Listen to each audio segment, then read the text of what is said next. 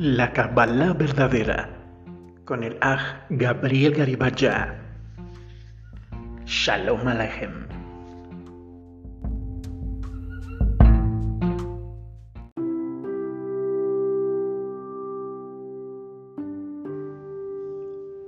Shalom Aleichem. Está escrito en Bet Bar de la Torah. Vayishma Moshe Vayipol al Panaf y escuchó Moshe y cayó sobre su rostro.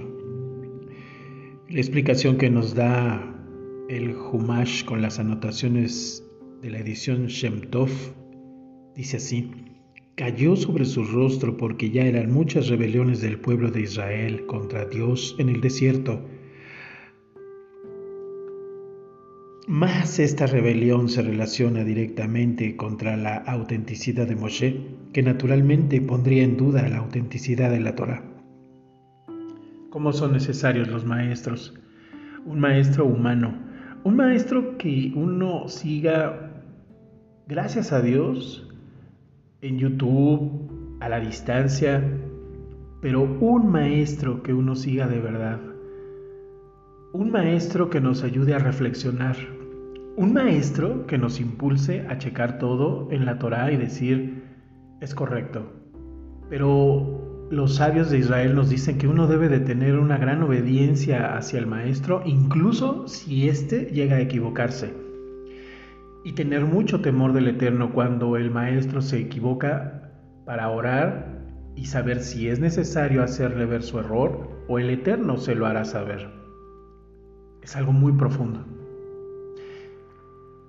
Quería compartirles este podcast al respecto del sumergible que está extraviado, del cual todos sabemos, del cual, como se dice, todo el mundo está pendiente. Como también señaló un popular analista de YouTube, este caso encierra ingredientes que llaman la atención al ser humano. Un submarino o más correctamente un sumergible, como nos han aclarado, que intenta explorar con fines turísticos las profundidades del mar hasta llegar a los restos del famoso Titanic. Una misión de rescate, naciones importantes poniendo a disposición de esta misión recursos humanos, tecnológicos, materiales, una movilización de personas que también en el rescate están arriesgando su vida. El imaginario popular que nos recuerda a esa película, la referencia de que los creadores, ingenieros, propietarios del Titanic dijeron que era insumergible, que ni siquiera el creador podría sumergir al Titanic. La referencia de los titanes como dioses de los submundos, a veces relacionado con demonios.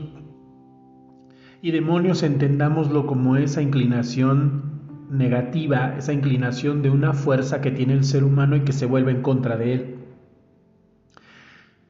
Es claro y es una realidad, amados hermanos, que el Eterno hizo al ser humano con ese impulso de seguir creciendo. El Eterno hizo al ser humano y le sembró semillitas, regalos, que el ser humano, hombre o mujer, abre y descubre cosas. Y el Eterno hace que deja que el hombre, que el ser humano, que la mujer, camine un sendero para descubrir algo que sea benéfico para la humanidad.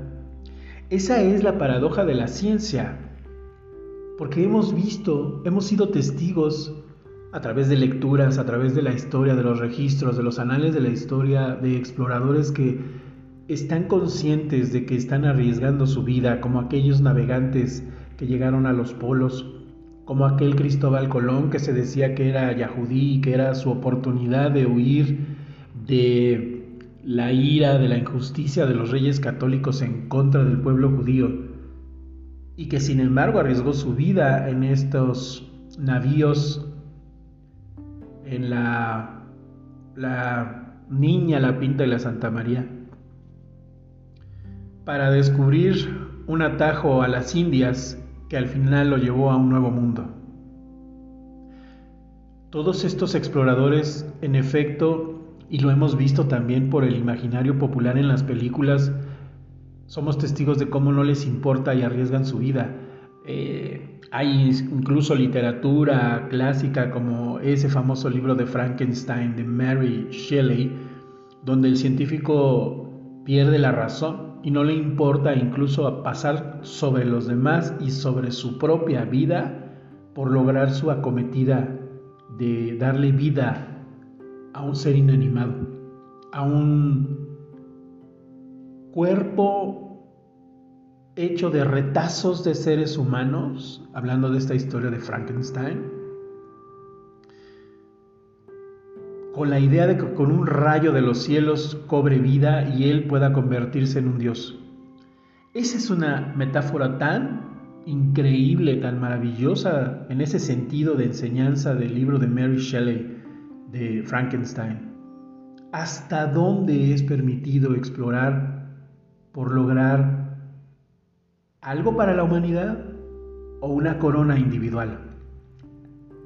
Lo que ocurrió en el Titanic, todos lo sabemos, fue un ejemplo de arrogancia. No se tomaron las medidas necesarias de seguridad para los ni tripulantes ni para los pasajeros. Se desdeñó a la clase más baja. No habían los salvavidas necesarios para que en caso de emergencia pudiesen todos salvarse. En el caso del Titán, que es el nombre de este pequeño sumergible con forma de un envase de crema facial, ocurre lo mismo. Pero también algo adicional. No perseguía la ciencia. Por lo menos estos viajes turísticos perseguían financiamiento. ¿Está bien? ¿Está mal? Creemos que no está mal que alguien que persigue innovar, buscar algo que ayude al ser humano,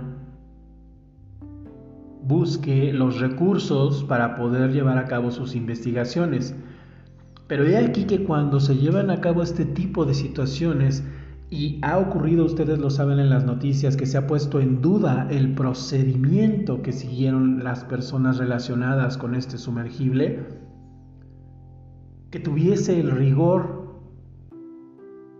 y tuviese un plan y un proyecto en verdad científico. Porque he aquí también que ya existen, incluso el director James Cameron, ya él había utilizado, ha utilizado, porque es un gran amante de los mares, robots, cámaras, sin tripulación humana, que descienden hasta esas latitudes de profundidad para poder explorar el Titanic, para poder explorar las profundidades del mar. ¿Cuál era el caso de exponer vidas humanas? En realidad en estos casos era puramente la vanidad. Ahora la pregunta está, ¿cómo debemos reaccionar nosotros? Debemos de reaccionar controlando nuestros impulsos de alegrarnos de la desgracia ajena. Debemos de controlar nuestros impulsos de decir, bueno, pues ellos se lo buscaron. E, es cierto que ellos firmaron un waiver, un documento donde dicen los que tuvieron acceso a este documento, incluso en la primera página está escrito tres veces el riesgo de morir. Y eso no les impidió firmarlo y arriesgarse. Personas adultas que tomaron esa decisión.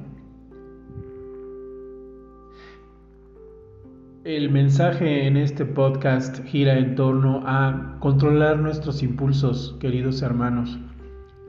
Aceptar lo que viene a nuestro pensamiento, porque todos ustedes y nosotros los hemos leído, comentarios de pues ellos se lo buscaron, eh, ni siquiera era una expedición científica, o sea, ¿qué caso tenía arriesgar la vida si ni siquiera iba a ser por el bien de la humanidad? En algún sentido se dice que estos eh, ingenieros de esta cápsula lo hacían precisamente para probar la resistencia del material con que está hecho. Pero a costa de la vida humana, porque podrían haber sumergido esta cápsula, este tipo submarino, que se ha aclarado que no es concretamente un submarino, porque un submarino nos enseñan que puede ser tripulado y es autónomo. Eh, y no nada más tripulado, sino que puede avanzar, retroceder, moverse con autonomía. Y esta capsulita que se le llama sumergible, pues nada más es eso, una cápsula que se sumerge, que tiene ciertos rotores que le dan una gama de movimiento muy limitada. Izquierda, derecha, arriba, abajo, pero no están hechos para que se transporte. Tiene que ser tomado por el navío que está en la superficie y llevado a la superficie. Estos casos de verdad nos hacen reflexionar mucho porque desafortunadamente a veces nos ponen a pensar en la banalidad de tener muchos recursos monetarios. Se sabe que algunos de los que estaban tripulando ahí eran grandes millonarios que se dedicaban incluso a pagar experiencias extremas. Y se ha dicho que una persona que está nada más dedicado a las experiencias extremas es porque no ha encontrado al Eterno, porque ya nada le satisface en la vida y entonces tiene que seguir buscando más adrenalina.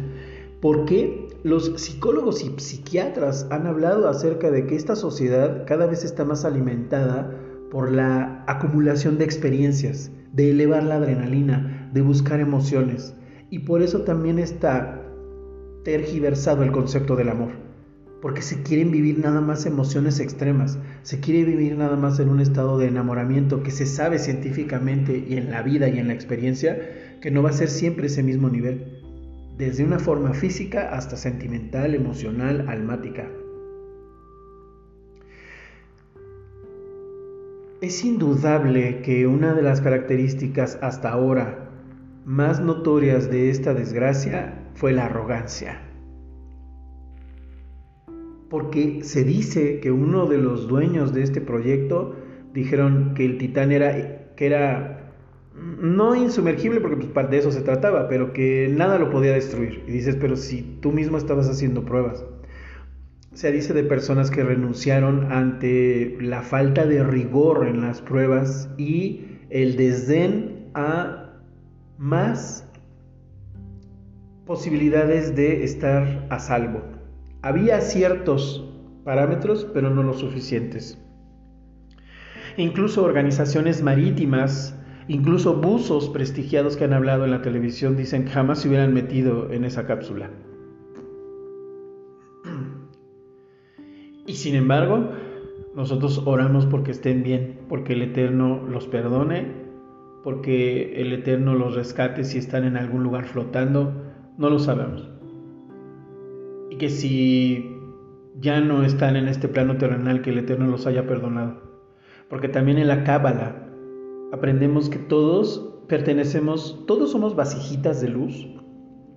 Tenemos que aprender a esa oscuridad de nuestra vida volver la luz, no desterrarla, sino volver la luz, volverla más fuerza, y al mismo tiempo todos pertenecemos a una vasija más grande, y así sucesivamente.